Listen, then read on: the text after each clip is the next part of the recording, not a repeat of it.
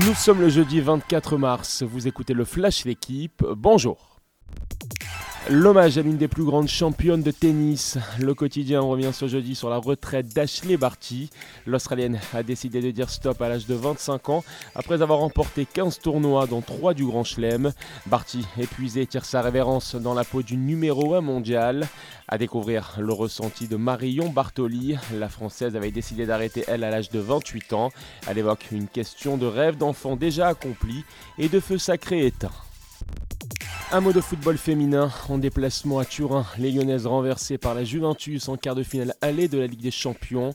L'OL, septuple vainqueur de la compétition, menait 1-0 avant de voir le match basculer par le carton rouge de sa défenseur australienne Ellie Carpenter à l'heure de jeu. Les Italiennes de la Juve d'autant plus motivées avec la perspective d'une finale à disputer dans leur stade. Le quart de finale retour est programmé jeudi prochain.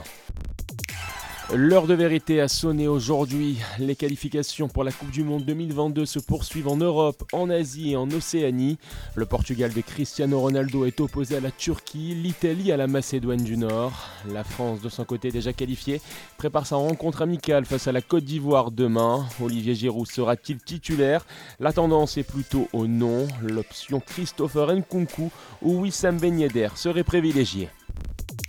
Se préparer à l'imprévu, Fabien Galtier des plus mesurés hier en conférence de presse. Le sélectionneur du 15 de France a confirmé sa prolongation à la tête des Bleus jusqu'en 2027. L'homme derrière le grand chelem dans le tournoi Destination se dit être en mission Coupe du Monde.